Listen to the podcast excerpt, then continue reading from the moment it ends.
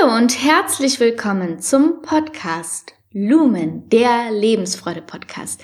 Mein Name ist Melanie Schwan. Ich freue mich, dass du wieder dabei bist, denn heute geht es um das Thema, was soll nur aus dir werden? Vielleicht kennt ihr den Spruch aus eurer Kindheit. Es geht heute auf jeden Fall um das Thema berufliche Neuorientierung und gerne möchte ich euch erstmal was darüber aus meinem Leben erzählen. Ich habe an der Uni Tübingen auf Lehramt studiert und war ziemlich lange davon überzeugt, dass Lehrerin sein absolut mein Ding ist und dass ich das mit vollem Herzblut und Liebe auch unbedingt machen möchte. Ich arbeite schon immer total gerne mit Menschen und mir hat es auch immer ganz arg viel Spaß gemacht, mein Wissen zu teilen und äh, da war das einfach ganz klar, ja, logisch werde ich Lehrerin, was denn sonst? Und habe mich eben im Studium darauf vorbereitet, habe dann das Referendariat begonnen und als ich dann mitten im Referendariat war, bin ich schwanger geworden und habe meine Tochter bekommen. Aber ich war trotzdem noch vollkommen der Überzeugung, dass ich auf jeden Fall Lehrerin werde.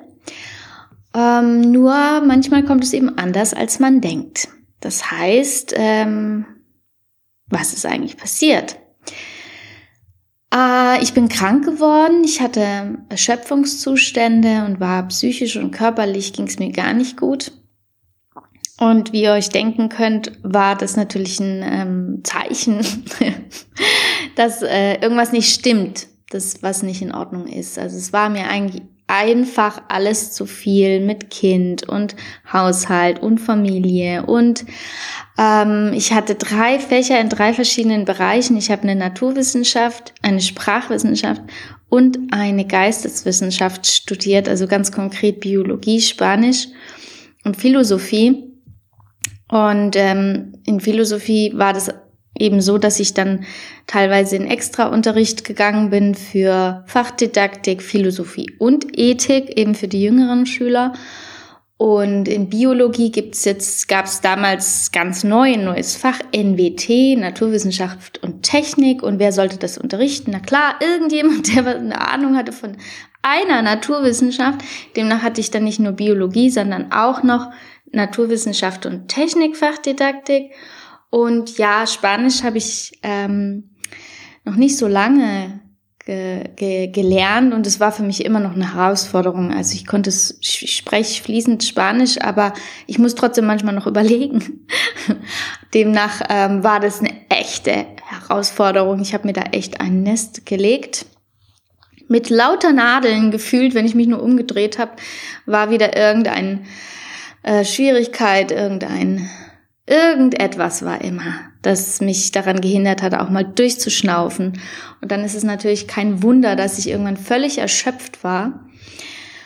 Und das hat dann darin geändert, dass endet, dass ich mich entschieden habe, zu, zu, meinem Direktor zu gehen und die Elternzeit zu beantragen. Das war zum Glück möglich, weil meine Tochter mh, hm, noch nicht mal anderthalb war. Hatte ich also Anspruch darauf. Und ich muss dazu sagen, das war, äh, ich hätte mich das nicht getraut, einfach so von heute auf morgen zu sagen, ich bin erschöpft, ich kann nicht mehr. Aber ich hab, äh, war gerade in der Phase der Lehrproben und ich habe zwei Lehrproben bestanden und dann stand ich vor der Herausforderung Spanisch in der Oberstufe und da, ich habe es gar nicht gemerkt, wie fertig ich schon war. Ähm, eigentlich hätte mir das alles sagen sollen, dass ich nicht mal mehr in der Lage war, den Unterrichtsentwurf zu schreiben. Den haben meine Referendariatskolleginnen im Prinzip für mich geschrieben, nachdem ich immer nur genickt und den Kopf geschüttelt habe. Also ohne die hätte ich sie überhaupt nicht antreten können. Und dann ähm, hat äh, man mir eben gesagt, dass ich die Prüfung nicht bestanden habe. Und es war für mich wie so ein, oh Gott sei Dank.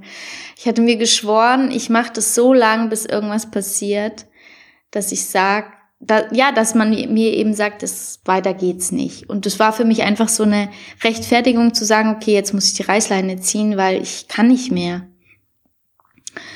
Ja, und dann habe ich das meinem Direktor mitgeteilt. Der war natürlich nicht begeistert und ähm, fing dann an mit meiner pädagogische Verantwortung. Und es ist immer so spannend, wenn Chefs dann einem was von Verantwortung erzählen. Aber die Verantwortung gegenüber sich selbst, die zählt anscheinend in der Gesellschaft weniger als die Verantwortung anderen gegenüber. Aber wenn es dann einen nicht mehr gibt, dann kann man ja für nichts mehr Verantwortung übernehmen, weder für sich noch für andere.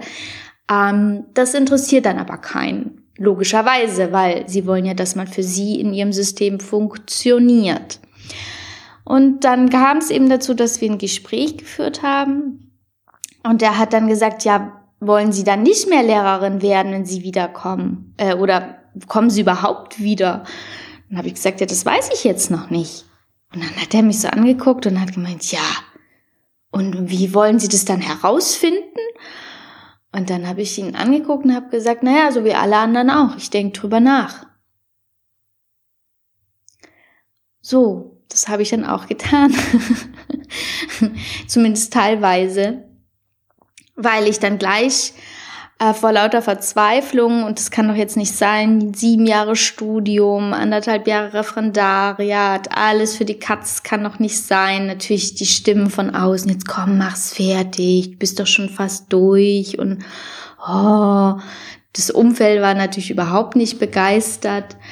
Ähm, aber irgendwas in mir hat immer wieder gesagt, es ist nicht dein Weg. Wenn es so schwierig ist, so hart und mich krank macht, jetzt schon, bevor es überhaupt richtig begonnen hat, dann kann es doch nicht das Richtige für mich sein.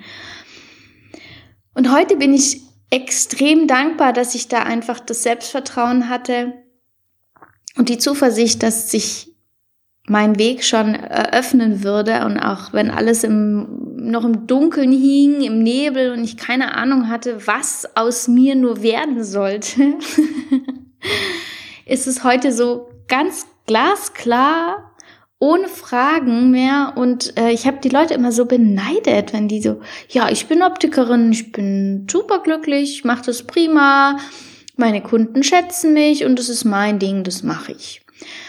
Und ich habe das habe immer das Bedürfnis gehabt, ich will auch sowas haben. Ich will sowas, worüber ich mich definieren kann. Ich bin Optikerin oder ich bin, keine Ahnung, Sales Manager oder irgendwas. Und das gab's halt irgendwie für mich nicht.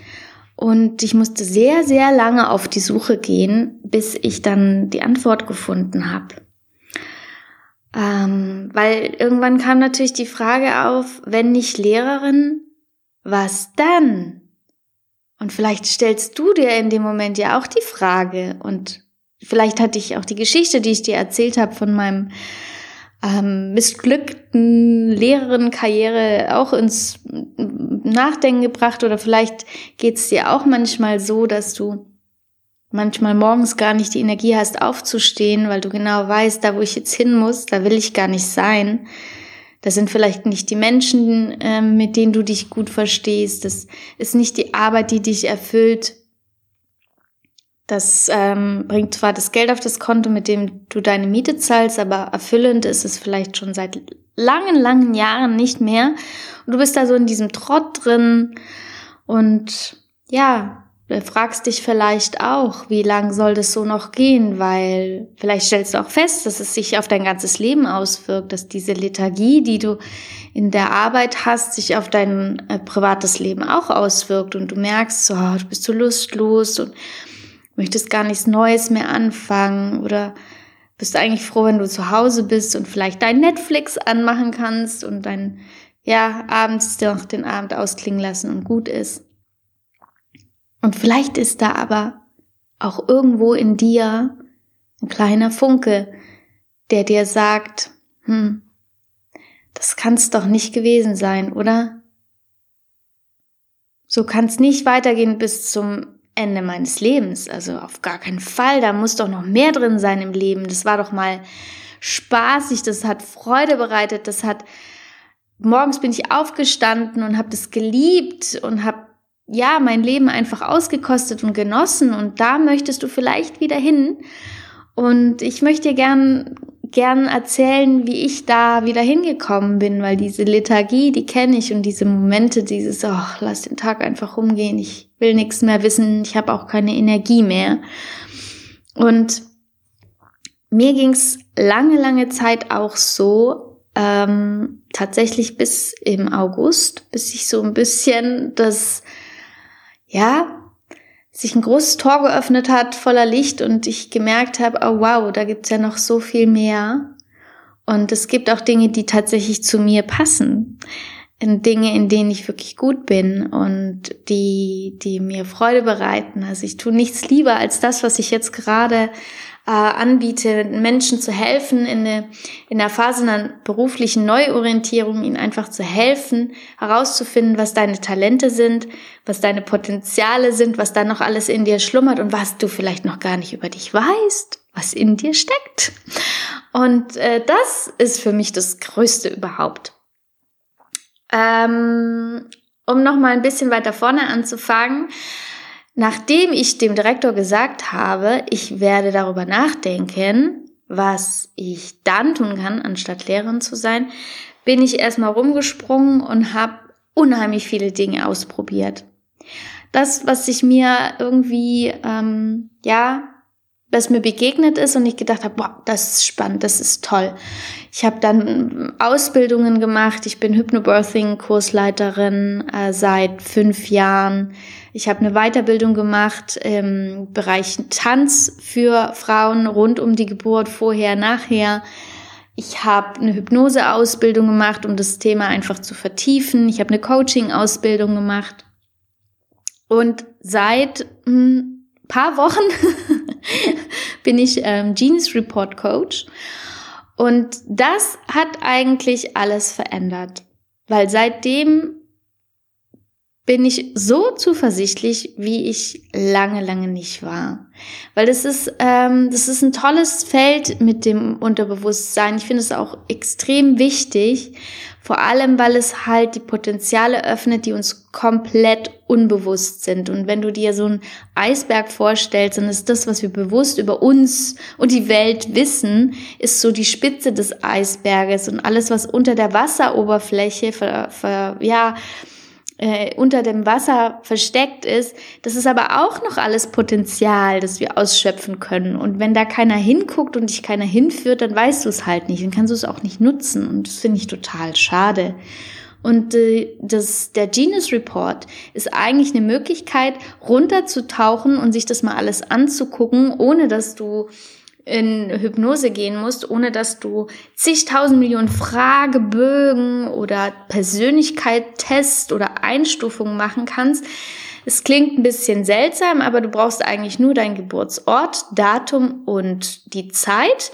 Und dann kannst du dir genau anschauen, mit welchen Talenten du auf diese Welt gekommen bist. Das bildet im Prinzip deinen energetischen Fingerabdruck ab, der einzigartig ist auf der ganzen Welt. Also unter den fast acht Milliarden Menschen gibt es keinen Menschen, der die gleichen Fähigkeiten und Talente hat wie du. Und dadurch kannst du dich ja auch super einbringen in das Weltgeschehen, weil es eben keinen zweiten gibt, der das gleiche kann wie du. Und du kannst was ganz eigenes schaffen, kannst dich ganz eigen einbringen.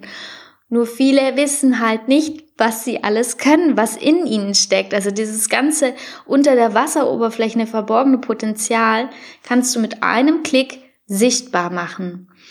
Und wenn du dir diesen Genius Report mal anguckst, dann ist das vielleicht am Anfang nicht selbsterklärend, was das alles bedeutet. Und dafür bin ich eben da, dass ich äh, den Menschen helfe, Licht ins Dunkeln zu bringen und ihnen zu erklären, was ist denn für dich ein, ein gutes Berufsziel, ein, ein, eine, die Berufswahl oder in welchem Setting kannst du dich gut ausleben? Musst du eher dich in, einem, in einer großen Organisation einbringen?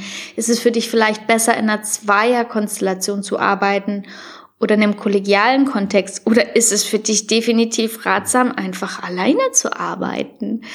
Könnte es eine Stelle für dich geben, wo du alleine arbeiten kannst, aber trotzdem in einem Unternehmen sein? Das sind alles solche Fragen, darüber musst du da nicht nachdenken. Die Zeit kannst du dir sparen. Das kannst du auf einen Blick sehen, das kann ich dir erklären und damit eröffnet sich das ganze Feld.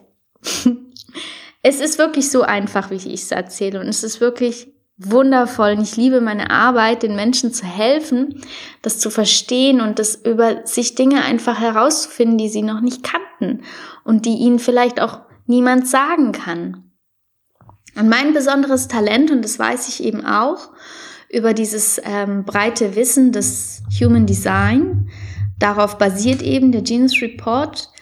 Ähm, das, wo ich dir am Anfang erzählt habe, dass ich gerne auch so eine Art Identität im beruflichen Sinne gehabt hätte. Ich möchte Optikerin sein oder Verkäuferin oder was auch immer. Und das gibt's eben bei mir nicht.